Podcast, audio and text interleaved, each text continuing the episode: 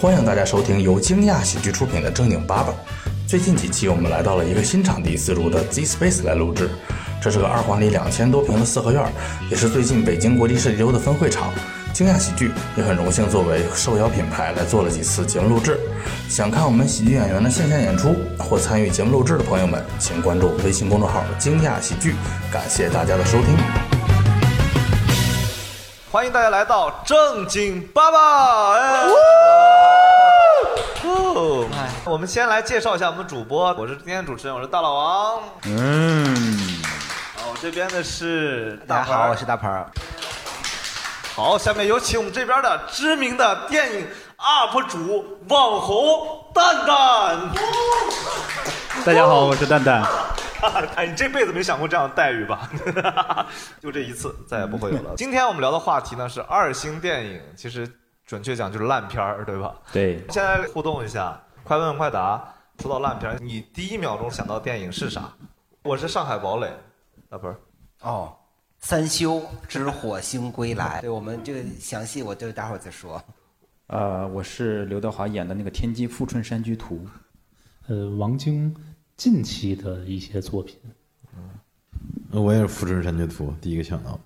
《小时代》那我再说郭敬明，他是不是重复了？没事儿，最近那个是叫《晴明》还是叫《晴明录》还是叫什么？啊，秦雅雅集雅集，秦雅集，就这么一个电影，没一个说对的。不值得记住的名字。无极，哦，陈凯歌的我也想说《小时代》，可以。说了这些自己觉得烂的片儿嘛，烂的原因是啥？我我说的是上海堡垒啊，但实际上我在做这期节目之前，我都没看过上海堡垒，这我列提纲的时候真实的想法。就我不知道为啥，就你让我想到烂片儿，我就想到上海堡垒。我甚至都没有看过它，我不知道是不是很多人有类似的情况，就好多电影我们不看，是因为已经被宣传的是烂片儿了，然后我就专门去看了，真的是太烂了，我的天，我就疯了，我真的，我当时看的我就我就震撼，我其实不止看了《上海堡垒》，蛋蛋老师给我列了个片单。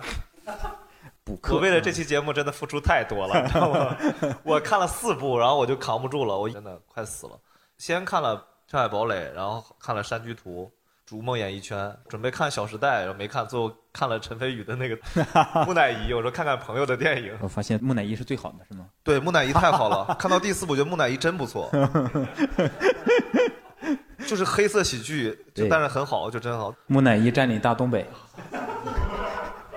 木乃伊占领大东北是我们一个朋友导的，然后这个电影非常酷，就是他一开始豆瓣是两分多，但是人家豆瓣上是有评分的。对，然后来出了什么山居图乱七八糟，反正有很多特别烂的片儿以后。突然有一些 UP 主开始自来水说这部电影回头看还不错，然后现在被补到了五点六分。哎，所以就是有的电影真的是烂到一定程度，它会没有评分，是吗？不是，不是是因为看的人少，啊不是因为烂到一定程度了。哦，我们今天正好有一位这个老师，就曾经有过这样的经历，我们让他简单给我们介绍一下。对对，最开始听到这选题的时候，我刚才跟那个你们讨论那个一个问题，就是到底是二分电影还是二星电影，是吧？然后想了半天，最后发现都跟我没啥关系。其实我不是一个那个没有评分电影，其实我有四个片子全都没有评分。哎呀，说少了还，嗯是怎么拿到钱的呢？四部都没有评分，还能继续拿钱？对，这个就是我所接触到的那样一个范畴了哈。我觉得就是就是烂片儿吧，也分几种吧，在我观点里头看，一种就是说你在拍它的时候你就知道它是个烂片儿啊，但是出于各种原因，你觉得哎必须得拍。比如说，哎，这个是我的一部啊，或者这个赚钱呐、或者这个哎女主角漂亮啊之类的，那都会是一个非常有利的原因，你知道吧？对，还有一类可能确实就是呃想拍好，但是就是现实很难啊，大概分成两类。然后从我的立场出发，我觉得最想说的一个事儿是，可能更多的人会默认为一个电影它最后呈现的样子就是导演想的。嗯，从我这个角度出发，就是完全不是。啊，先把自己想那个样子呈现出来，再烂也是很难的。好多对，至少从我这个地方出发的话，把我自己想象那个样子呈现出来，就是这个是很难的，几乎没有完全做到过。是的，嗯嗯。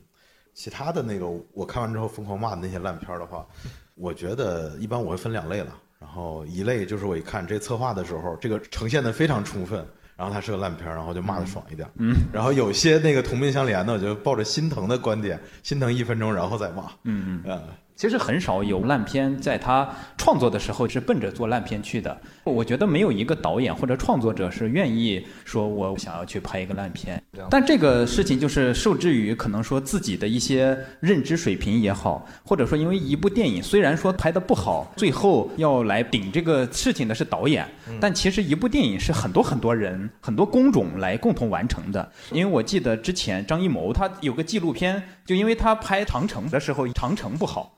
那长城，我们是不相信他一开始愿意拍一个烂片的。但是这个盘子组的太大了，对吧？哦马特·达蒙、刘德华，就是整个好莱坞的明星一进来，这个盘子太大了之后呢，张艺谋说他拍到一半儿的时候，他突然发现超出了他的掌控，这个片子成型之后一定不太好。然后果然如他所说，确实不太好。对，就有点像一些项目看起来很好，也有很厉害人操盘，那最后就效果不一定嘛。但是我觉得其实让导演背锅也没什么太大的错误啊。那你说各个工种，那没听说我哪个电影拍成烂片了，是因为它场工不行，没听说是哪个剧务不行。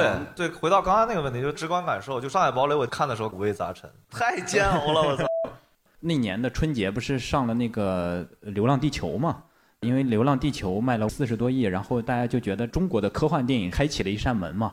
后来《上海堡垒》一上，大家就说又把这扇门给关上了，完了还给上了一把锁，完了还给焊死了，就是 彻底中国科幻电影就没有希望了，你知道吗？太诡异了，太诡异了。那个蛋蛋说的那个，天机富春山居图啊，哎，羞愧啊！说来，因为我一三年在的那个公司，突然有一天喊我去开会，嗯，开的就是富春山居图的会，然后我们接下了他的新媒体宣传，所以是你亲自造成的这个局面呀！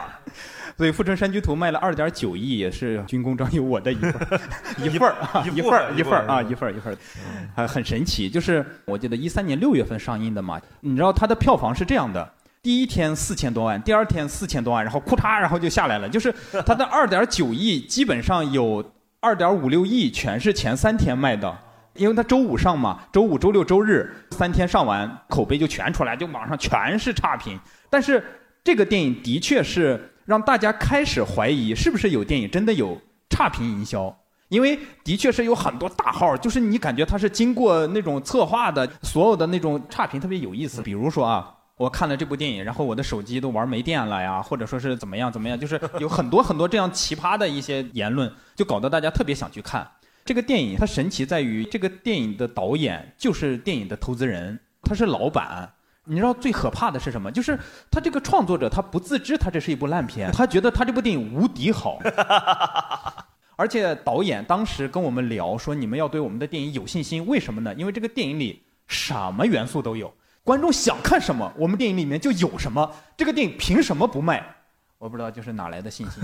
但当时的确二点九亿，甚至是创造了刘德华在内地的票房记录的，因为他在这部电影之前，他的电影是没到二点九亿的，那个电影我感觉就是给林志玲换装的，就非常、嗯、奇迹暖暖，嗯，就很神奇，很神奇。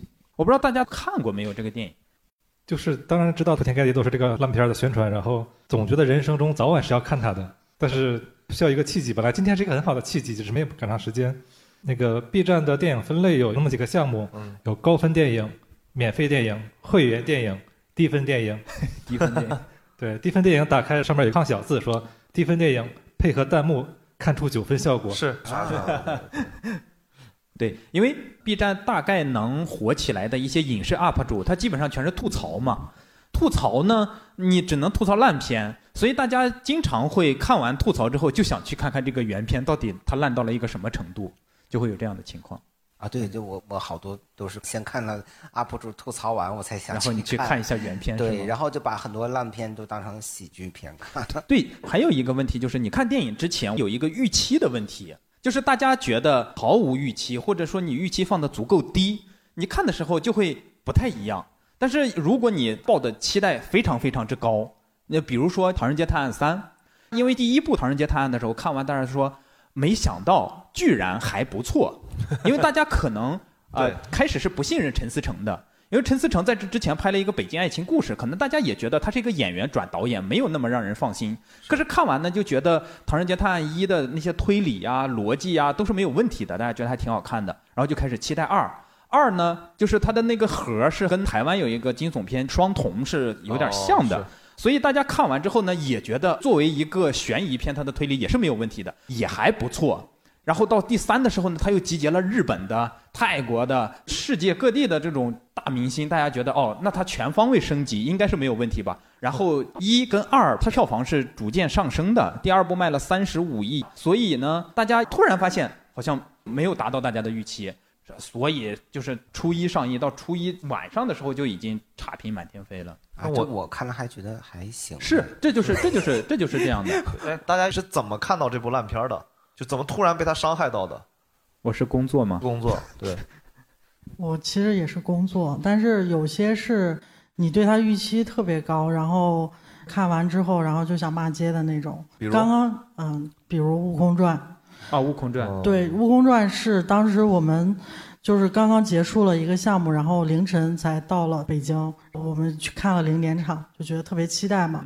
然后出来之后就直骂街，就是因为对他期望特别特别高。对，刚刚蛋总说到那个《唐探三》是我们公司的电影嘛，然后然后就是其实，在那个这个电影上映之前，我们不是没有大范围的这种看片儿啊、点映什么的，但是就是在小范围的看片儿里边儿，所有人都说好，好，所有人都说豆瓣儿至少能开到八分以上，火，所以就给了我们一个幻觉，就觉得这个片儿是还行。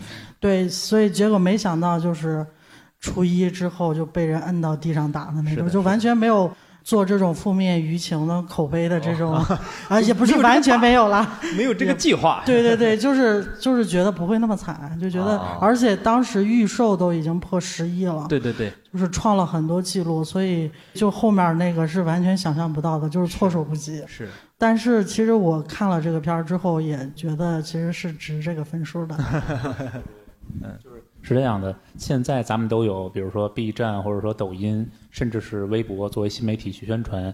但比如说十年之前，互联网或者移动互联网没有现在这么发达的时候，有一个方式，那会儿就电影制作官网，官网或者说他在新闻媒体去宣发，其中有一个方式叫放预告片。嗯，我当年有一个特别小众的爱好，就是下高清，苹果的格式叫点 MOV 格式的，嗯，一个几百兆的预告片，可能只有两分半，跟现在在线的流媒体是一样的。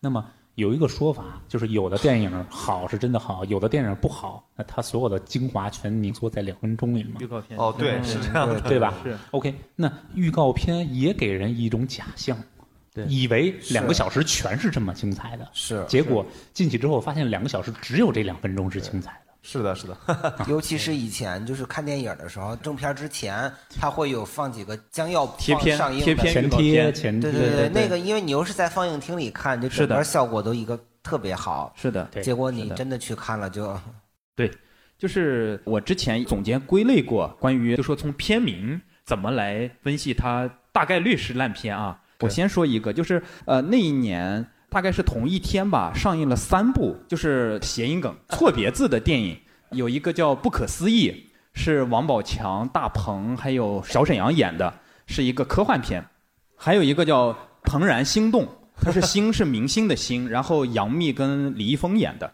还有一个电影叫《从天而降》，对，就是这个电影的导演就是给张艺谋剪预告片那个人叫魏楠，哦。然后这个电影是郭敬明，应该是我忘了是监制还是制作人，我都说神了奇了，三个错别字电影选在了差不多是同一天上映，然后三部全是烂片，嚯，我说真的是太巧了这个，所以大家其实可以去看一下它的片名。说实话，这个其实也不是完全没有科学依据，就说明啊。他在别的地方在动歪心思，就是他没有把他的心思花在创作内容上面。他觉得我只要起一个朗朗上口的片名，可能就能先骗一部分观众进来。是还有的就是什么什么之什么什么，就是基本上呃概率很高，比较高啊。因为我觉得正常起电影的名字，你比较好的《霸王别姬》什么的，不会想到说我要之什么之什么，因为一般之什么，要不然它就是一个系列电影。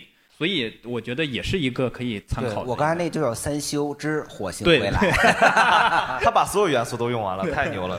他就蹭那个《三体》的三体热度，而且他那个字体让你看海报上看着，哇，一真的一模一样，就是那个海报也是海报字体，对，然后火星，然后还大圣归来，反正一个电影名蹭了三个，可能还蹭火星救援了呢。那这个就是蹭火星救援嘛。女女主角是马诺，对，对，那你哦。啊，对。这还好，算是国产小成本烂片里面还算是有个名人。对，是非常厉害。而大东北的女二号也是马诺，啊，是的，哇，那马诺马大姐还是挺厉害的，非常厉害。那个三修最厉害就是他们有一次在火星里面，后面有一个面包车写的辽 J 还黑是黑翼黑翼大庆的牌照在 在火星上。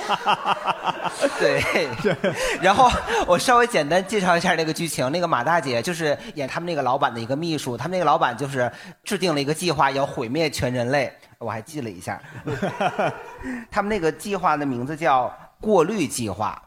然后这个计划呢是一个压缩包，压缩包高达二十字节，对，然后呢是放在一个 XP 系统的一个电脑上，但是他们那个时间是发生在反正就是好几千年以后了都，用的那么一个若干年后，对，然后他们那个老板就大吃一惊，说我的计划怎么会被人找到？然后那 UP 主就说你分明就是放在电脑桌面上，一个 XP 的电脑桌面上二十字节消灭整个人类的计划，然后被马大姐发现了。就是这种片儿，我觉得也挺好的，其实当个喜剧片儿，给那些 UP 主提供了很多素材。对然后我们自己看，我们自己也觉得挺开心，关键是还不要钱对对。啊，你也不用花钱，也不用花会员，我觉得还挺好的。是你知道那个豆瓣儿有个豆瓣儿烂片宇宙吗？就榜单就是榜单，对，第一名就是谢娜之前。对，谢娜演过一个电影，她叫《我的男男男男男朋友》，呃，他不是结巴，他那个片名就是四个男，我的男男男男男朋友，他这里面可能就是他的四个男朋友，可能有前男友或者怎么样。我当时总结过，就说这几个人啊，维嘉是演过的烂片，演了很多；海涛是演过很多烂片的。然后谢娜不用说了，对，吴昕也演过，何炅呢也演过，何炅演过很多那个刘镇伟的烂片，就是后来炒冷饭的一些烂片。后来何炅他导了一部《栀子花开》哈，就这个《栀子花开》，我不知道你们有没有看过，是一个国产的青春片，就是所有的国产青春片该有的那些，就是劈腿、流产、上吊、哦车祸，那可不是，他一劈腿都流产了呗。就很多。然后他们那个整个快乐家族共同出演了一部电影，叫什么来着？我确实忘了那个那个片名。那部电影还卖了一亿多呢。但是因为最近几年快乐家族其实不怎么涉及电影这块儿了，我后来又总结出一个人来，尽量大家离他演的电影稍微远一点儿，嗯，叫包贝尔。他呃也挺神奇的，就是每次他演了电影，然后我骂了他的电影之后，评论里很多人都在说，那为什么还能找到钱去给他投资让他拍？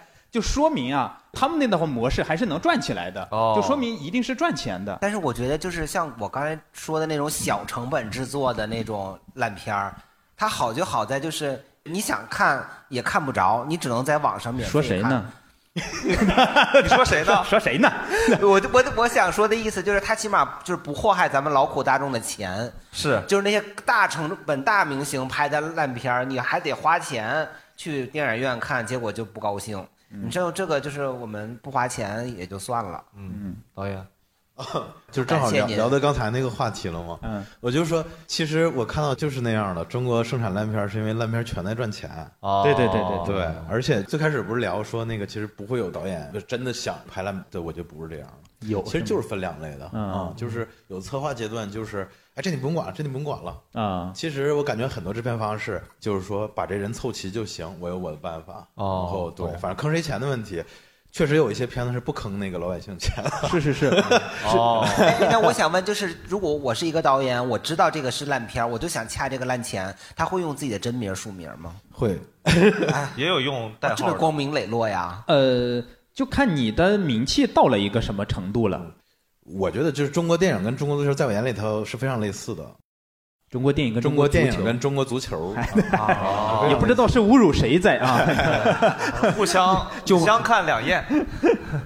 就是我我我的感觉就是说，没有那么羞耻。其实，在工作的时候没有那么羞耻，然后只有在上映的时候，大家各自各就比如说那个有人看朋友圈，哎，有人片子上映了，然后百分之九十五以上肯定都是烂片了，嗯只有那凤毛麟角才可能是所谓那什么嘛。其实大家都很自豪的，然后赞也很多的，后续项目邀约也很多。我觉得还是因为都在赚钱。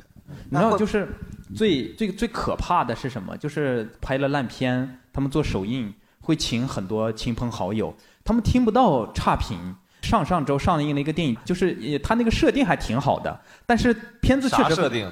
就是呃，他比如说上厕所，他站在那儿尿，然后突然一个激烈之后，发现马桶变成了一个人，然后人坐在那说：“你全部尿我身上了。”就是他这个设定挺有意思的，但他拍成了一个烂片。听起来应该是烂片啊！前面讲完，是一个烂片，但是奇怪，他请了比如说沈腾啊、赵又廷啊哦去首映礼。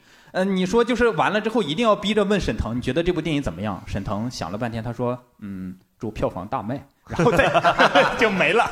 我说关于这个电影本身实在是评论不出来啊。哎，我想问一下，刚刚你们也提到那个什么点映、首映，啥区别？点映就是零点放映的意思吗？点映、首映跟公映，我们正常，比如说这个电影九月十号上映，就是全国公映嘛，嗯嗯啊、就是正常的院线片，当然有那种部分，就是比如说艺术联盟的那种，就只是在艺术院线公映，就不哦是全国所有的院线公映。这个首映呢，就是基本上其实跟发布会是一样，它是一个宣发的手段，就是在公映之前给这个片子造最后一波势，哦然后首映礼的话，一般会主创什么的就会登台，嗯然后跟大家哈拉，包括会请很多媒体啊等等哦的这种，就是造一个事件出来。然后点映的话，就是在预售期开了之后，预售期之后，这个电影就有了发行的密钥。然后发行的这个拷贝之类的，嗯。就是有些片子，比如对自己的口碑特别有信心，或者是说他为了造自己的口碑，他觉得这个口碑可能在一二线没有什么那个影响，但是在三四线会有影响，他就会选择在三四线城市点映，或者是有些片儿他觉得可能一二线观众吃，但是三四线观众不吃，或者有些粤语片儿他会选择在两广地区率先点映，哦就是点映粤语版本这种的，就是有不同的形式。然后点映的话，它会分轮次，因为现在预售期窗口短了嘛，嗯原来预售期能长达一个月，现在基本上是提前七天，或者是最多最多是两周有预售期。哦然后他会在预售期开了之后发起，比如三轮点映，一般都会是周六、周日或者周五，然后这哦三天点映。点映的时候，他会选择先去聊一些影城，给我们放多少场，比如说你你这个影城给我们开两场，今天黄金场开一场，什么这种开一场，其实是为了造口碑用的。然后还有配合着点映，还有一就是路演活动。路演的话，就是会有带着明星啊，然后这种主创团队，他们到那种点映的影城去给当场的观众去做互动，其实也是一种宣发的模式嘛。因为有时候一个片子点映可能来不了人，是是需要影院自己去招人的。但如果有明星来的话，可能就会坐满，或者是有像蛋蛋这种优秀的观影团博主去组织观影团的话 也、也有多优秀就 是就是像他们一般会做这种点映观影团或者是首映观影团，然后、哦对对对，其实就是为了做口碑用。明白了，就是就有点像我们今天在现场似的，就是没有明星也来不了那么多人，然后我们对对对就外包给蛋蛋，让他找点托儿坐在后头，是这意思？对对对啊对，是的。哎，那有没有那种对自己进行了误判？他觉得自己点映以后口碑会大爆，结果有就是点映以后越来越不行。有，肯定有，那就及时不点了呀，对，那就停了呗。停止点啊。嗯，但《大圣归来》就是因为被点出来的吧？也是。大圣归来，啊嗯大圣归来不是，大圣归来是属于他的口碑后来就是逆袭起来的嘛。自来水起来对的。对对对对对对。就是很多时候有些影片在公映之后就没有排片嘛，又有一堆粉丝想要看这部片子，然后他就会跟一些观影团的组织者或者是直接去找到影院谈，说我们现在有四十个人可以包场，然后你给我们开一场，就是只要是在这个密钥窗口期内的就是可以的。一般的密钥窗口期是一个月。哦，这个事情之前炒的还挺火的，就是锁座嘛，因为可能它的排片没有那么好，然后排出来，比如说有黄金场次下午七点，然后他们所有人就先买票锁座锁两排，然后到时候呢他再退票，因为这个电影院排片它是随时调整的。到你跟前了，比如说他到六点半了，突然大规模的出现密集的退票，可这个时候你那个片已经没有办法再换排片了。所以就会造成非常大的困扰。哦，对，所以就是黄牛行为类似的，或者粉丝，就跟那个我们刷赞是类似的。对对对对对，我自己认识做这方面的人。好，那渠道能联系一下吗？这个我们蛋蛋老师以后也要拍电影的，大概率也是哎先请导演，先请导演来。确实是呃，电影或者出品方、制作方和营销公司来做的一些手段，目的其实就是在对这个电影的排片会有一些优势。对对对，呃，一般是锁的是，比如说凌晨场，这就是当时说的比较多的，像幽灵场，哦，这是有的。还有一个是，就是刚才老师说的那个粉丝行为，粉丝行为其实粉丝如果包场不去，那这就是刷票房啊、如果包场去了，这还算是捧场那就是看电影啊，不是这两者之间都不是刚才我说的第一种那种营销行为哦，啊，是这样的。我想说包场不去怎么叫刷票？就让他烧就就我包场花钱呀，啊，对，就是花钱，就是纯买为爱发电，那也行啊。票房钱对，所以刚才有人说说那个叫什么《快乐家族》出那电影，我觉得有可能是亲友场自己买，自哎就朋友多，哎 朋友多相互捧场，类似对。对对对对哦对，这是这这个逻辑，对，我们还是回到烂片吧。对，回到烂片感觉我们本身吧。跑得贼远。刚刚也说了很多电影通过点映，就豆瓣没法有评分了嘛。哦，连点映都没有，豆瓣就没有评分了，是吧？有的电影。这种不是这种片子，就是没有必要点映嘛。哦，没到要点映的程度。哦，没有点映的程度，这也是。点映要花钱的对呀，啊。这个电影制作出来，它是本身是一种商品。电影院作为播放这个电影的地方或者场所，有点像超市啊啊。那么这个电影要进电影院，是要有无论是公关、销售行为，就是他是去这个电影院卖这个电影的，你要放我的商品。所以这么多家电影院，为什么所有电影院都放你的呢？明白了，有关系问题，有商业行为，那么就是这个超市，我给的钱，他给我放明面，我不给钱，他给我放几角。对呀，对对对对对对我还有我这个大厅两部 IMAX 上，一部是美国大片，拥有什么知名度，卖票能卖两百，你这 IMAX 可能卖七十，那我怎么考虑？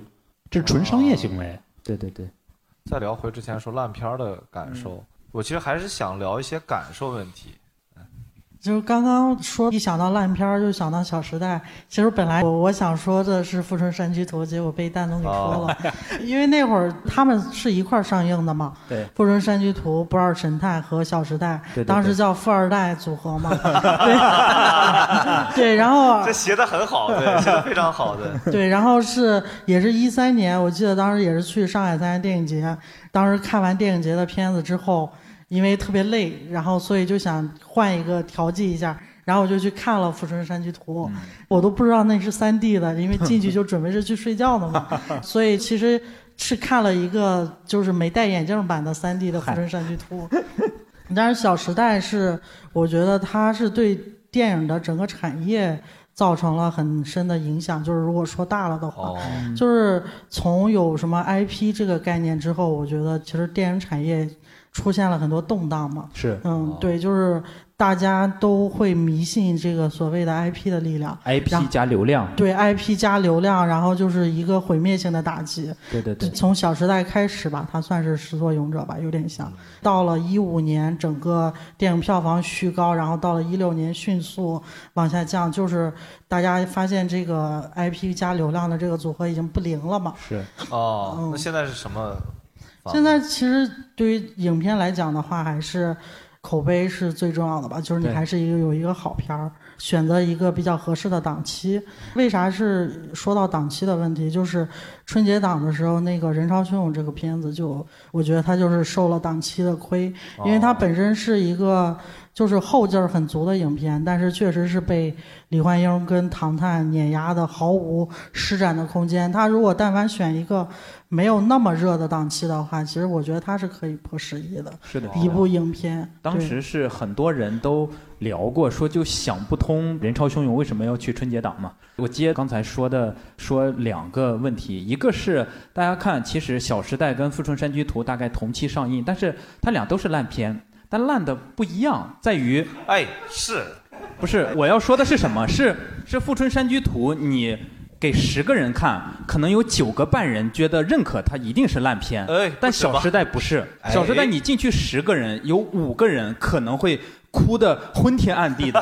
他觉得这代表了的是他的青春，他哦他的经历，所以他会觉得非常好。《小时代》四部，我看四部都碰到了旁边的小姑娘哭得快晕过去了。我真的我就差问一下他，我说要不要扶你一把，就是抽搐的那种哭啊，好好好哭，你知道吗？所以这就是问题，这就是你会发现观众去看一部同样的电影，大家是有代沟的，就是你认为是烂片，但在别人看来不是。我看过《小时代一》，嗯，就是我觉得哭了是吗？我哭是没哭，就是我觉得他算不上一个很优秀，但是也还行吧。嗯，至少他故事是讲得通的，是我能看明白是个啥事儿。对就有的那个电影啊，那艺术的嘞都不明白，看不懂。所以这就是大家去吐槽《富春山居图》、吐槽《小时代》是不一样的。哦就是《富春山居图》可能就是东一棒子西一榔头，它的剧情整个就是一些稀碎的。嗯嗯。但是《小时代》的问题不是它的剧情不连贯，啊而是这个东西是大家觉得就矫情到了某一种，就是超越现实的矫情，你知道吗？就是这不是我们的生活。我是故里，我不需要人怜悯。对，就是郭敬明把他所有的他脑海中想象到的有钱人的生活是什么样子的，他给你构造出来。富春山居图也是啊，但是《富春山居图》是你就知道它跟生活是没有关系的，对吧？但《小时代》它是打着我这是给你讲述上海一小撮人的生活的名义，然后啊造了一个空中楼阁。还是那句话，就是看电影是一个特别主观的事情。但其实我想说，还是有一部分电影啊，真的是拍出来以后，可能百分之九十九点九的人都不说他一句好的。比如嗯比如就是大家应该可能在新闻里见过，就是叫什么“嫁给大山的女人 这个”，没听过吗？？举一个什么？没有这个他是，哎呦，那豆瓣评分高达二点一，你就往上滑几页，没有一个说他好的，就觉得这个导演有问题。嗯，他是根据一个真实的事情改编的，说一个女生被拐卖了，拐卖到山区里了。几次想逃跑，几次都被抓回来，然后又毒打又干嘛的。然后他的父母为了找他，反正也有家破人亡那种感觉。最后他在那个山村里生了孩子了，没办法了，他就认命了，就在那儿待着了。然后呢，因为他是他们村里唯一一个初中毕业生，他就在那里面当老师，当小学老师。最后这个人成了二零零五年感动河北的十大人物。然后他们居然把这个拍成电影了。歌颂他的这个圣母啊，歌颂这个，我是说这个是不是有病啊？你都看这所有评论吧，这个人没有办法，他最后可能就是认命了，就这样了。但你实在不应该把他拍出来吧？这不符合现在价值观啊。对，其实好多影片就是因为价值观的问题。哦，因为像这样的故事，那个李阳不也拍过那个《盲山》吗？盲山，对，但是《盲山》就评分是很高的嘛。对对对。但是就是还有之前大家吐槽过的什么一个电视剧叫《娘道》，就是说都二零二零年了 怎么这样的价值观就是母性牺牲啊，然后这种大家还会觉得还是正道的光之类的这种感觉。对对，包括我的姐姐上映的时候也有这样的呃声音。还有嗯那个就是上周刚上映的关于我妈的一切，啊，对对关于我妈的一切是徐帆主演的，她的评分其实还可以，豆瓣现在有七分，但我很不喜欢这个电影。这个电影他把所有的人间的苦难跟该有的角色全安到了徐帆一个人身上。嗯，她伺候她一个老年痴呆的婆婆，伺候了二三十年，就是每天都心甘情愿的伺候她婆婆。然后她老公对家里的事情基本上也不怎么关心。她女儿在北京工作，跟她闹别扭。对她女儿在北京还做小三儿。啊，然后她有个弟弟是个伏地魔，就是她弟弟多年前吸毒，她把他送到了监狱里面，最后他还得了绝症，就死了。我总结完，我说这个人，她是她婆婆的妈，她是她老公的妈，她是她女儿的妈，她是她弟弟的妈。我说她就是差在片场演导演他妈了，就是把所有的这个女性的这种苦难跟角色全安到她身上，哦然后她最后还得了绝症。那我说不哭的不是正常人啊，凭什么呀？对呀，对呀，我就问出，我说凭什么呀？就是为什么我宁愿去说这个妈妈是一个潇洒的妈妈，对都可以，但你歌颂这样一个妈妈，凭什么呀？然后这个电影他知道大家会有这样的想法，他妈妈就是已经死了，最后有一个彩蛋，生前的时候跟他女儿说，嗯。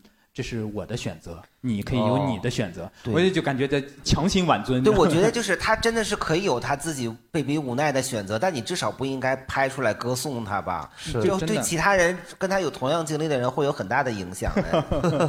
因为我是觉得现在了就不太提倡这种嘛，就是我们不排除我们的父辈或者说上一辈是有这样的人的，因为他的思维可能没有打开或者没有，我们家没这样的。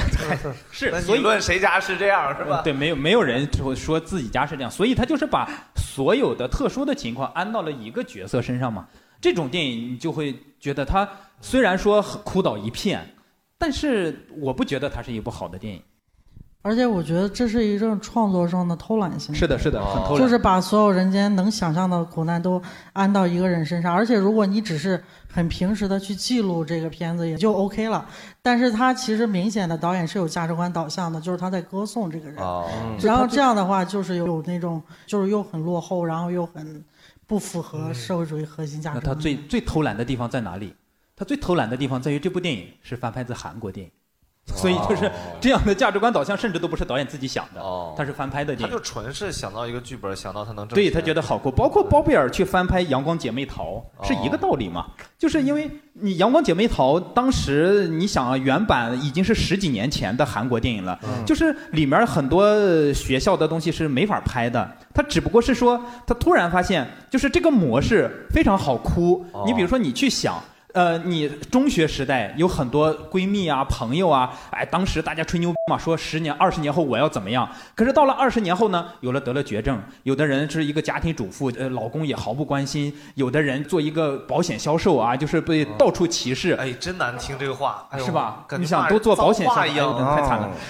你想啊，当你过了二十年，把这些人再收到一起，大家会发现，回忆二十年间发生了很多事情，都已经是物是人非，所有的人都好惨呀，能不哭吗？我觉得真的，但凡你上音乐一推，就肯定哭。所以他就是想到了这个东西，他一定是好赚钱的。所以，哎，我现在讲到这里，我同意你那个观点了，就是有的人他真的从这个项目开始，他的目的就不是说我要拍一部好看的电影，是，他就是。资本行为拍一部好赚的电影，对对对对对，因为人性是一个，你就把握起来，它其实很简单。就比如抖音上面，抖音上面已经没有人类了，你发现没有？就是所有模式都一样的。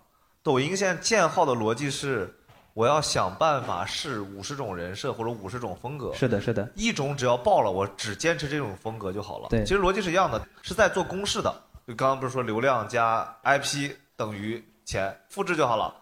随着大家看电影多了之后，观众也在成长。就刚才说的这个，就是 IP 加流量。你看《小时代》大概四部，它都是票房都挺高的。可是大家去看《绝技》的时候，《绝技》的流量明星要比《小时代》还多。再到后来，盗墓的这个题材火了两年，你去看鹿晗跟井柏然演的那个《盗墓笔记》，那个时候他甚至是那个档期的票房冠军，他卖了五六亿。但是你再到《上海堡垒》的时候，他只能卖一亿多了。就是前面即使口碑不好，他可以靠演员的名气去骗一部分粉丝或者观众。看那个盗墓的，我觉得还行啊。呃，我上电影院看了一遍，在家视频网站还看了一遍。那你应该再去看看《寻龙诀》，可能就会能分出来，就是同样是盗墓题材的电影的那个是吗？对对对，那个我也看了。对对，觉得哪个好？都差不多是吗？都挺好。所以啊，就九层妖塔。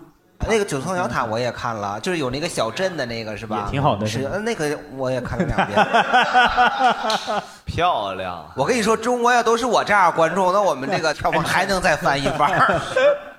其实就是这样，口味全是被养刁的。就是原来没有电影院，只有录像厅的时候，你路过的时候，他们放的那种港产片在那打打打，你就觉得 哇，好热闹啊！你看了之后，你就觉得标准是热闹。对呀，你在没有看那么多电影之前，你会觉得哦，它的故事是顺的，它的打是很热闹的，你就觉得这是一部挺好的电影。可是当你看了很多很多电影之后，你就会一定对它提出更高的追求。我没有，我保持初心。漂亮，坚持自己。中国缺你这样的观众啊！这，我还觉得观众的口味还不光是被养刁的，也得归功于影视类 UP 主。漂亮，兄弟！哎，我我觉得从无极之前，大家看到烂片都是觉得自己有问题的。是哦。自从无极开了头之后，现在就是看片子的时候都在寻找跟影视类 UP 主一样的那口吻去嗯说了。我觉得这个。对，而且还有一种情况就是，有很多电影啊，当时上映的时候负评是非常多的，大家觉得它百分之百是个烂片。嗯、比如说《英雄》上映的时候，很多人骂它，是包括冯小刚的《夜宴》这些电影呢。你过了十年之后，反正我再回去看，我觉得《英雄》不是烂片，我很喜欢《英雄》。哦《夜宴》我觉得也挺不错的。但是陈凯歌的《无极》，你就是过五十年，你回头再看，它就是个烂片，真的，你就是就好像那个《大话西游》似的。呃，对对，《大话西游》当时也是上映的时候不咋地。对对对对，后来大家成了经典嘛。但无极真的是没有冤枉他，确实是个烂片。还是富春山居图厉害。对，刚刚盆哥聊那个什么大山的女人那个电影，嗯，我也看到那个评价了，它分很低，但它只有两千多个人评价，其实，但是《逐梦演艺圈》有两万多人评价，我觉得骂他是有原因的。就是《逐梦演艺圈》上映的时候，因为我骂了，当时几个人骂了，还有毒舌电影吧，还有谁一起骂了。然后那个导演他发微博艾特我们几个，他说他下午要开一个辩论会，然后问 问我们敢不敢去跟他辩论，没有人理他嘛，不是神经病嘛？就是你这个电影就怕是没有热度是吗？找这么多人，我们这上当了，跟你去辩论是吧？他是邀请你们去奇葩说吗？没有没有，就是线上线上开个会，对对，去开直播呀，说要不然你们要是不理我，就要告你们呀，或者说怎么样？当时他在微博上发了，而且这个电影因为那个导演他是北影的本科生，然后北大的硕士。嗯。《逐梦演艺圈》上映了之后，中国电影家协会甚至专门开了一个研讨会，研讨他这个电影。大家都觉得从各个角度分析他这个电影是不错的，而且是一些老专家来专门研讨过他这个电影。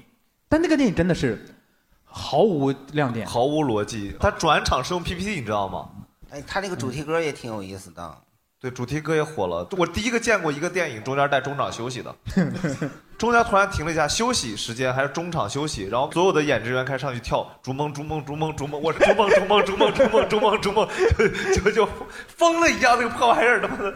然后那个导演后来成了一个话题性挺强的影评人了。对他，他经常评论各种电影，他就因为他的标准只有说跟《逐梦演艺圈》相比，他觉得么一些电影嗯不如《逐梦演艺圈》，或者说稍微比《逐梦演艺圈》好一点。他去评论李安的电影，都是拿《逐梦演艺圈》作为一个标准去衡量，真的是我觉得。等于几个《逐梦演艺圈》这部电影，对烂番茄指《逐梦演艺圈》指数可以。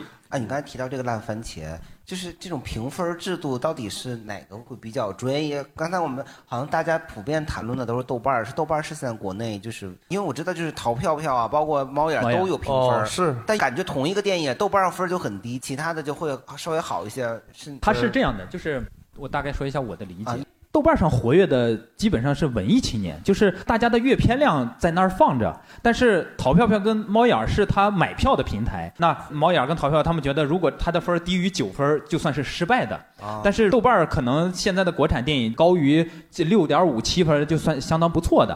它问题在于大家相信豆瓣儿是因为有很多水军嘛，购票平台呢相对来说好刷一些，但是豆瓣儿不太好刷。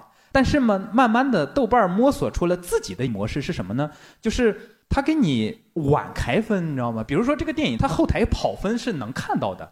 那如果这个电影它的片方是不太满意这个评分的，它可以就上映三天了，都已经打分的人达到了八千一万了，他都不开分。哦这个他就是很不寻常的，你知道吗？就是我不知道它多少分儿对，啊，所以你可能去盲猜，因为一旦那个分儿出来之后就非常刺眼嘛。相对来说啊，目前的这个评分平台，豆瓣儿是相对来说比较可以信任的一点。对，我跟你说最不可信任的是那个招商银行，啥玩意儿？还有招招商商银行买电影票呢，还有一啊个评分都高的嘞。那因为它就是为了让你消费我觉得。比我标准都高。对，优酷他们最早都是有自己评分体系的，且都打得非常高。现在没了，现在基本都是写的是豆瓣评分。其实我有的时候我也用豆瓣，但我从来没打过分儿。是吗？就我老觉得我看一个电影，我有必要给他打分吗？哼？标记，很多人其实是做一个标记的一个作业，因为有的人你想要观影手账，就说你可能看了一千部、两千部，豆瓣儿就是一个相对来说比较方便的，你看完了，哎，上去标记一下，等你回头再打开，你会发现哪些你看过了哪些电影。嗯，可是你比方说，如果我要知道了，我认识的一个人，那个人没什么品味的一个人，然后他给我就是曾经看过的一个电影打分，我就会对这个榜单或者对这个啊，产生那个电影质疑只有你能看是吧？就我就觉得有质疑呀、我就说凭什么这帮乱七八糟的人打分儿啊？那怎么了？那是公开的平台，那凭什么不能？对我的意思就是，如果我知道我认识的一个人，就那个人的品味也不咋地，然后他居然还能在豆瓣上打分儿，我就 你这种人 你这个就去掉一个最高分和一个最低分，以及你最讨厌的人的分嘛。就是注册豆瓣需要刷脸，丑的不让注看册。盆儿哥喜不喜欢这个东西，这个分儿已经屏蔽掉你讨厌的那六个人，这种是 OK 的，是吧？对，嗯就是说到打分儿这个，其实有一个特例，就是豆瓣儿的评分是比那个猫眼儿评分要高的，就是《地球最后的夜晚》。啊，对，因为当时他做了那个一吻跨年这个宣发嘛，就导致很多抖音上的用户其实也并不是这个所谓的文艺片儿的一个直接受众，哦然后去看了这部片子，大家都觉得看的云里雾里的，就觉得什么玩意儿，所以就在猫眼儿上怒刷差评，所谓的、哦对对对怒刷差评，就导致就是《地球最后的夜晚》在那个猫眼儿上还不到六分儿，嗯，然后但是在豆瓣上还是六点几分儿的。对对，但是因为一般国产电影如果在猫眼儿不超过九分的话，就已经可以是就很差。烂片儿了。对对对对对，现在的话。还有一些维度，比如什么知乎大 V 推荐度，然后微博微博大 V 推荐度，推荐他们不都是一批人吗？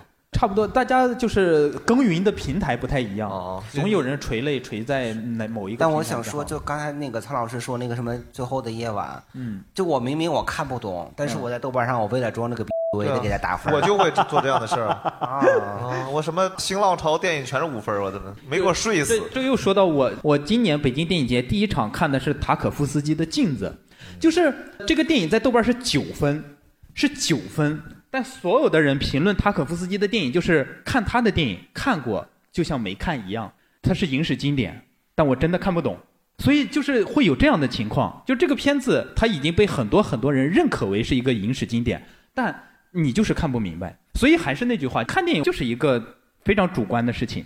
对，我想说，我以为电影节是他起码会给你稍微筛一下，是筛呀，同一个问题，他是策展人自己选的片子，那策展人代表的是他的口味，对不对？所以那有可能策展人他就喜欢塔可夫斯基呃，OK，他就选了塔可夫斯基的电影，可是你来你就看不懂啊。看不懂这个就是我哎能我能开始吧，开开杠吧。没我 我这是、哎我这是是在提问了，啊我就说，比方说这个看不懂的，我能理解，嗯但是比方说你复制山区图的那种，他是怎么漏网进去的呀？那网得多大的眼儿啊？就是我觉得这么知名的烂片很难进电影节，哦有可能是那种新导演拍的不太好，那就有可能是一些什么操作，咱就不知道了啊。哦因为你总有人际关系在里面嘛。你比如说，就是黄建新在中国现在算是一个德高望重的导演，他是国庆档《长津湖》跟我和我的父辈两部电影的总监制，哦啊他很牛逼吧？嗯他的儿子黄磊前段时间拍了一个电影叫《合法伴侣》，非常恶心的一个电影，就是有多恶心？有多恶心呢？就是因为他翻拍的是法国的一部电影，嗯，讲的什么故事呢？我看我就是能不能吐啊？你快点说。就是因为在法国同性结婚是被允许的，嗯然后有两个人在那儿留学，然后有一个人的签证到期了，嗯必须得遣返回去，但是他又必须得留在那儿，怎么办呢？他的一个哥们儿说：“我娶你吧。”他俩 他俩就结婚了。这里面呢，就所有就是 gay 的这种刻板印象全在这个里面。哦两个油腻的直男假装演，他们其实在里面又各自有女朋友去谈恋爱。然后这个片子非常之差，现在豆瓣应该是三点多分。嗯，但是这个电影应该是在哪一年的上海电影节还是北京电影节，我忘了，他一定是有去参展了。漏网之鱼这个东西就是拿脚后跟也能想到，塞了钱了，不是塞了钱，那他爸走后门了。啊，我没 说，还能压上每一句都很厉害。哎，可是这这么一说，好像感觉有很多烂片其实都是翻拍国外的。就跟抄段子一样嘛，抄完就没人家好笑了啊。吊车哥，想到一个翻拍的电影叫《十二公民》，十二公民还不错啊。对，我知道他是在豆瓣八点多分，然后大部分的嗯评价也是不错，但是我去看的时候就全程睡觉。如坐针毡，睡不着。如果是我自己，比如说跟其他女生去一起看一个烂片儿，我我认了，就是 就是那个 约会场合没办法。对片儿不好，我就睡过去，片儿也无所谓。但是《十二公民》是我主动想去，而且它又是那样的一个感觉，主题很高，然后又是所谓老戏骨，嗯，都在飙戏的那种，但是他的所有的逻辑让我都不相信。就为什么这样一个政法大学嗯学生挂科，然后要把家长找过来做一个模拟的陪审团，而且在中国这样一个没有陪审团的文化氛围之下，哦，那刚刚那个说这个电影好的这位朋友，你说一说为什么好？不是，这就涉及到一个翻拍的时候会有一个本土化的问题，嗯因为本身这个《十二公民》它的原版在美国那边，它的法庭审判它是陪审团，因为有陪审团，所以它其实是一个真实的审案子的一个过程。然后，但因为翻拍到中国，中国的法院不是这样的，所以它只能去模拟法庭。的确是，如果你代入不了它那个剧情，你就会从还没进去之前就怀疑它这个东西。如果要真的是我们本土化的，那你看那个咱们那个民间的开庭啊，那七大姑八大姨的呀，那出来直接冲上去又哭又嚎的了，那都那就没法十二怒汉了。对十二路娘了。嗯你看，这就是个豆瓣八点多分的电影，那吊车哥就觉得他是不喜欢的，是吧？嗯，你也不用说是去我去硬说服你，他一定是好看的。是每个人有每个人的看法。对我其实也不太喜欢。来聊聊。我今天知道为什么有的人掉粉儿呀，是有原因的。刚刚提到烂片儿的时候，为什么没有说到《逐梦演艺圈》？因为我觉得，其实《逐梦演艺圈》都不应该算成片儿，哦就它都不是一个电影的范畴，它就是一个 PPT 嘛。对烂嗯，PPT，对。逐梦，逐梦，逐梦，逐梦。包括其实《十二公民》也是，我觉得就是认可他们这些老戏骨的演技，包括他们为了过审跟本土化做的一些妥协，但是它太像一个舞台剧了。嗯，是。它其实整个从电影的镜头语言跟视听上来讲的话，它其实是不及格的吧？我觉得。然后，而且它在里边夹杂了很多私货，但是又不能够完全的把它说清楚，就是有点像。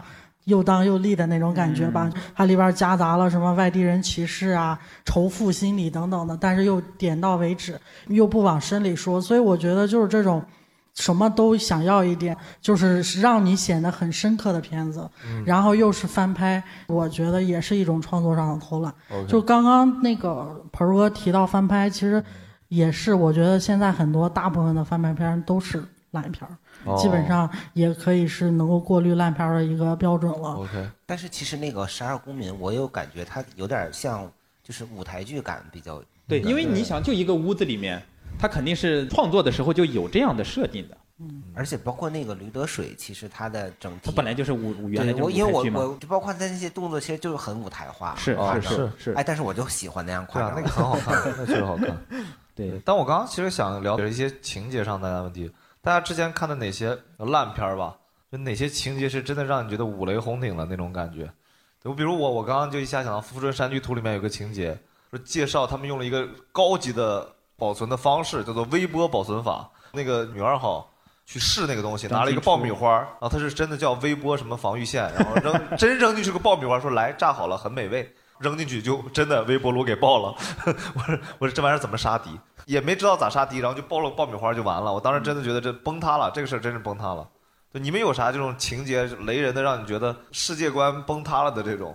我觉得同一部片儿里边，就是刘德华为了治自己鸭蛋过敏，然后就不停的吃鸭蛋这种行为，也是特别离谱的这。里面还有一个离谱的，就是他儿子遗传了鸭蛋过敏。找死似的那个什么是吗？哦，我有一个，就是还是刚才那个三修，我跟你说这个太奇怪了。三修三修太好看了，真的，大家一定要看，太好笑了这部电影。就他那个电影，我刚才看见了，是公元二八三七年。刚才说的那个女秘书马诺看了他那个灭绝人类的计划，然后被发现了，他要逃跑。好几百年以后哦，有四个保安就追着他们跑。对那个四个保安那穿的嘞，嗯就是横看成岭侧成峰，就是那小碎步赶的，哎，就是真的，你横着看像保安，竖着看像城管。哎，那穿那个军大衣似的，到后边追他们，我都很难想象那是好几百年以后的事情。而且关键是他们四个都追不上马诺。对，最后追上了，然后把马诺捆起来了，然后马诺使出来一个绝技，叫做瞬间转移。你之前怎么不用？你绑起来的时候，我们瞬间转移，噌走了，然后回到火星了。这太诡异了，这个是。对，上次我们录电影院那一期是我刚看完《燃野少年》是吗？二哥，二哥，对对对，一个叫《二哥来了怎么办》，一个叫《燃野少年的天空》，这两个电影也是同期上映的。其实《二哥来了怎么办》，就真的是从哪儿吐槽呢？槽多五口啊！三个人基本上是大学生跟高三学生，跟智障一样，就每天兄妹三个就在家里打打闹闹的。有一个情节就是他父母在吵架，嗯，我觉得正常思维啊，父母吵架，我们要不然就躲出去，要不然就劝两句。他家住的是一个独栋的那种感觉，像是一个楼房。然后他们爸妈吵架的时候，突然之间兄妹三个把家里所有的那个消防喷头全打开了，瞬间把家里淋的全是湿的。然后他们开始跳舞，他爸妈就不吵架了。他们爸妈也跟着他们开始跳舞，这是个歌舞片儿啊！不是啊，关键我说就是他妈逻辑在哪里呢？就是 是模仿宝莱坞那种吗？不是一言不合就得跳舞。对，就不动脑子。这个电影真的每个人的年龄减上十岁，他很多逻辑就通了。那我就想不通，他们为了用这三个演员啊，然后就给他们加到二十岁的这个年龄，我就觉得整个逻辑是不通的。嗯然后另外一部就是《燃野少年的天空》，它是一个歌舞片。哦然后本身歌舞片可能我你所以觉得是是对这种电影里面跳舞就你不是不是有点什么负面情绪？没有所以这个歌舞片反倒不跳了是吗？跳跳，但是 歌舞片罚站。但是你知道歌舞片也不能这样毫无逻辑啊！就是这个男主角是一个高补，就高四的学生啊，他哎，这不是你的好朋友吗？挺有共鸣的吧？看着。对呀，这就是我生气的点嘛！你一个高四的学生，从头到尾一下书都没有看，就跳舞就你就是伤到你自己是想到不是人家没人家没准是艺术生，人家考舞蹈专业。他不是，他不是，他关键是你知道，他跳舞就跳舞吧。一个女生坐公交车走了，他就一直骑着自行车追，这还是一个长镜头，你知道吗？走过走廊，然后追到了，追到了那个公交车停下来的时候，天开始突然下雨了，这个女生就从车上下来，而下雨了呢，这两个人他们站到了一个十字路口。开始跳舞，那不对吗？你看刚才那个也是一洒水就跳舞，哎，这也是一来。关键是人家在家里跳舞啊，这个是有安全系数的。你想想，我们为什么说这个下雨的时候你出去走路要小心一点？因为下雨的时候视线不好，发生这个交通车祸的概率比较高。这俩人站在十字路口跳舞啊，我说这他妈但凡来一辆车，就导演嫌他俩活的时间太久了呀。你要不然晴天，你还选一个下雨天站在一个十字路口跳舞，我就没见过说你还颠覆了我的跳舞的时候背着对背着跳交谊舞吗？不是。就是踢踏舞的那种类似的那种踢水的，还有水花溅，对对对对对，很酷。所以需要雨。那说演员其实也还行，那所以怪谁呢？导演啊，是吧？导演。对呀，那总不能怪场工吧？对啊，callback 啊，怪怪场工，怪怪导演啊，怪茶水，怪盒饭，对，怪 UP 主。对这个啊，我不确定他们有没有甩过嫌疑，因为我朋友认识那个燃野的编剧嘛，就说这个编剧其实一开始写的不是歌舞片。但是他们因为在海南拍的，张一白到了海南之后，他一拍脑门他说：“要不咱们拍一个歌舞片吧？”哇，咋？然后说编剧当时都快疯了。他是被砖拍的脑袋吧？对，就是这种真的是，因为他可能说看到海南那种景啊，就忍不住了。对，去趟泰国，他不疯了吗？那他也得去印度，也得跳草裙舞在海南。对啊。哎，刚才说到那个就是暑期档嘛，那又是春节档，又是这个档那个档的，这些档里面。就是有没有专门避烂片或者烂片比较集中的档啊？我觉得这个不是这样划分的，每个档期里都有啊，而且多数是烂片。他说到，他跟我说的，但是一年到头没好片呗。但是是有有一个大家参考的，比如说春节档。哎，我知道一个《蛋蛋秀》就是一个避坑指南呀。哎，你说呢？有点 有点硬，这个有点硬。给大家分享的是什么？就是比如说像这两年的春节档，基本上它的盘子比较大，所以呢，大的意思是。就是你单片票房可能卖到五十亿，《你好，李焕英》《流浪地球》是吧？所以呢，它又是在短时间内就只有七天的假期，它可能要产出很高的票房。当你体量小、没有明星，你对自己的片子没有那么大的自信的时候，其实很难挤到春节档。因为之前有去过的死的比较惨嘛，你比如说郭德纲的《祖宗十九代》，对吧？这还不是大 IP 吗？啥意思你？IP 不是大 IP，但明星确实足够多。但是这个片子它就票房不好嘛，因为可能说八部片子挤春节档七天，你在开头的时候你的热度就有高有低嘛，对吧？你热度大的时候，它已经占了一定的排片，然后呢，你的片子本身就没有明星、没有制作、没有宣传费用，它就是三无作品的时候不占优的。所以呢，相对来说啊，这种大的档期看到烂片的几率稍微小一些。嗯，但是我只是说相对而言，因为总有片子会要进来的。你比如说包贝尔的《胖子行动队》，他走的也是国庆档啊，对不对？你去看那个像刚才说的《祖宗十九代》，他也进了春节档啊。包括王宝强的《大闹天竺》，走的也是春节档啊。为什么《大闹天竺》是可以去的？是因为一大家其实对他是有预期的。第二，黄渤主演，王宝强导演，他是有明星的。所以呢，这种是你很难预期的。你看完是烂片，这没有办法。你看完以后觉得还行。你讲，替中国电影感谢鹏哥，感谢中国电影，感谢鹏哥。那也豆瓣三点多分。我觉得那确实是不好看呀，不是不是，我帮不上你了，鹏哥，那个真的太难看了吧也。就好像我们刚才说我为了装逼，我硬要给他打高分一样，会不会有些人他我为了装逼，我硬要给他打低分？其实我觉得还行，在豆瓣上肯定有啊，有的有的。我都是这两种行为啊。我跟你讲，你就是爱装逼，我就是爱装逼啊！我最近发现，我我最近看的电影全部都是漫威的电影，电影院看的，因为我觉得值嘛。嗯，对。但我后来发现，我豆瓣评分漫威电影全是二分，因为在豆瓣上你给漫威打低分是一种装逼的行为，这是三年前的我做的事儿，大家不要模仿，太羞耻了。对，我甚至给蓝色大门都打了三分，我真的不是人，我真的太装逼了。当年那是我大一的时候给他正常，那可能你那个时候太直了嘛。对。其实还有一种，它其实都不能叫烂片，它叫欺诈片。嗯就是也是前两天上映的那个《日不落酒店》。《日不落酒店》这个电影啊，它也曾经在大前年就要进春节档，它大概撤档撤了得有三四次，然后又重新定档。这个电影，呃，第一男主角叫黄才伦，女主角叫张慧雯，第三个主角叫沈腾。他在豆瓣上是挂在第三个主角，但是沈腾压根儿没有演。他以一个那个纸牌儿的形式出现的，人形立牌吗对人形立牌儿，他做了一个立牌儿，但是他也不是完全不动，就是沈腾拍了一组大头贴，然后不同的表情就换一个头。沈腾在里面大概人形立牌有出现了不到十个表情，他是第三主演，而且这个片子一直是以他来宣传的。哦，看完了之后，很多人都沈腾在哪儿呢？这就不是烂片，这是欺诈片。是，嗯还有一些就是原本很不错的演员，突然演了一个烂片儿，你对他之前是有高期待的，然后去了一看，什么玩意儿？葛优啊，葛优前年演过那个气喘吁吁，呃，气喘吁吁都是早之前的了。啊记得气喘吁吁那个导演说，大家骂他骂到腰疼，气喘吁吁骂的已经不行骂得。了那气喘吁吁是那是葛优演的一个烂片，嗯那个是什么来着？呃，什么烈？啊，对，断片儿。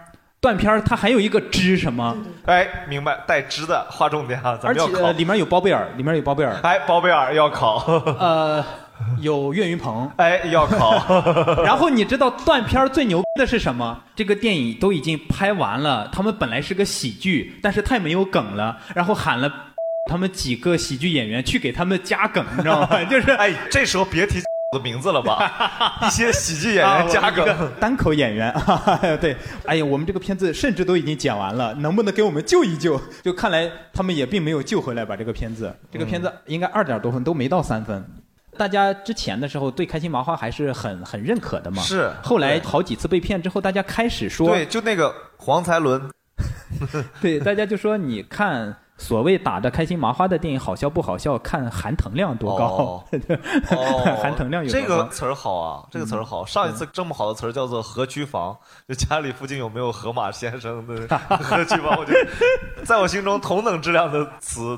还有一些情节，大家真的觉得很荒谬，我就永远拽不回来这件事儿。你发现没有？我想聊点俗事儿，每次都给我聊一些这种深刻的情。你们看过一部电影叫《抢红》吗？黎明导演的。哦，黎黎明第一次做导演，然后张涵予演的《抢红》。说实话，我想了半天，我都不知道这个片名啥意思。嗯看完了知道，抢红的意思就是他们抢一瓶红酒。哦，我以他就是为了跑到而且跑到欧洲，跑到全世界各地就抢一瓶红酒，跟神经病一样，就 没有意义是吧？完全没有意义。怎么是真的抢还是去抢购啊？就跟就跟你 真的抢，因为他这瓶红酒是一个什么，就是我以为跟非常有收藏我以意义的。为跟现在抢那 iPhone 十不三是抢购，哎，不是抢购都呃也不太用抢，太神奇了，太神奇了。其实一下子想，就是电影里的这种很荒谬的情节，就是想不到。但是有一些可以归类的那种，就比如说青春片儿里边儿，尤其是郭导的青春片儿里边儿的一些共性，就是剧情特别特别狗血，比如说集什么劈腿、堕胎、车祸、绝症于一体，也就罢了。然后他还要加上一些可能当下比较重点的社会话题，提一下就是这个片子的深度，比如说《悲伤逆流成河》，他把校园暴力，暴力然后那个什么，如果如果如果声音听不见还是啥的，对对就是又加上了抑郁症这样一些，就是对对。对让人家没法吐槽的一些情节，然后哎，我就吐槽了，就是，但是就是会骗到就是五亿多的这种对，票房。是有的。人呀也掉粉了，因为这个。不，我掉粉是因为骂《爱情公寓》哦，就是基本上你能够想象到的狗血桥段。理解了。刚才说的《爱情公寓》，《爱情公寓》它的剧抄袭，我们就不说这个事情了，说的是它的大电影，也是一个欺诈片，在于大家以为会是一个对于剧的一个延续或者怎么样，嗯，但是《爱情公寓》打开那个电影里面演的是盗墓，哦，《爱情公寓》的壳进去之后，他演的是《盗墓笔记》的内容，豆瓣差不多也二点多分。那你骂他为啥你掉粉？我抖音骂的是他最后一集的那个剧，因为他抄袭。他最后一集呢，他那个导演跟编剧自己在里面承认了抄袭，就是他突然之间把那些美剧的原版放出来了。就是你知道，人一旦开始自黑，你就觉得别人黑不了他了，你知道吗？就是他们的《爱情公寓》的受众觉得我们都这样了，你还骂我他们？哦对对，理解。我以为你骂犬来八荒呢，这我有点生气。对对，差不多。差不多今天你上上价值，硬上价值。最后再聊一下，其实就还是最开始说的，看电影它无论放到哪个层面，它其实就是一个娱乐行为。现在甚至变成了一个就是社交的行为，因为它可以有两三个小时，花不多的钱，你去电影院看一部电影。所以多的了，这还不多，好几十块钱呢，你真有还好，现在就是在这种 A P P 上买的话还可以，还可以就去蛋蛋秀会有优惠吗？没有，哎，这些没有这个业务。各大院线 听一下啊，这个方式真的确实是一个好方式。现在各个平台上都有小黄车，对，挂购物车是吗？嗯，就是所有的，我觉得即使有十个人去看，有九个人去骂它是个烂片，但你如果你觉得好看，那你就坚持自己的好看，对不对？即使会被十十个人骂，即使失去那九个人朋友，对，失去对。我觉得没有这么大的必要吧，朋友貌似更重要吧。但是如果你失去了九个朋友，你很开心，你就去做呀你这个。价值观不对吧？就我为了一部电影，我说好看，别人都觉得我傻逼，有问题吧？你这个人，那你不要说出来，好不好？自己心里喜欢就好了嘛。鹏哥要说啥？我没有，你都上完价值了。我本来是想说这个电影票确实挺贵的，对啊，我也同意电影票贵啊。就是我们公司就是中秋节发福利嘛，然后是猫眼电影的那个兑换券儿啊，不能超过五十。不能超过五十。那我两你在三里屯是根本买不着电影不是我要我发现我要想看那个用我那个券的，要不就一大早，要么就大半夜，要不然就去门头沟。嗯猫友的所有啊演出都能看，还是只能选电影？只能选电影啊。对呀而且它有的是限制的，只有这部电影可以。哎，那你让猫眼优化一下，它可以所有演出就选，比如说猫眼上也可以搜到惊讶喜剧的演出，对，也是可以。我让他优化，他就给我优化呀，我怎么那么大脸呢？听见没，猫眼？啊，接着上价对值。，呃，就是我觉得，呃，归根到底，看电影是一个个人行为，就是为了自己的心情嘛。所以我觉得有可能大家公认的觉得非常非常牛逼的电影，但跟你的生活经历、跟你的整个你的知识储备是不相符的，所以你嗯看了可能 get 不到它的嗨点在哪里。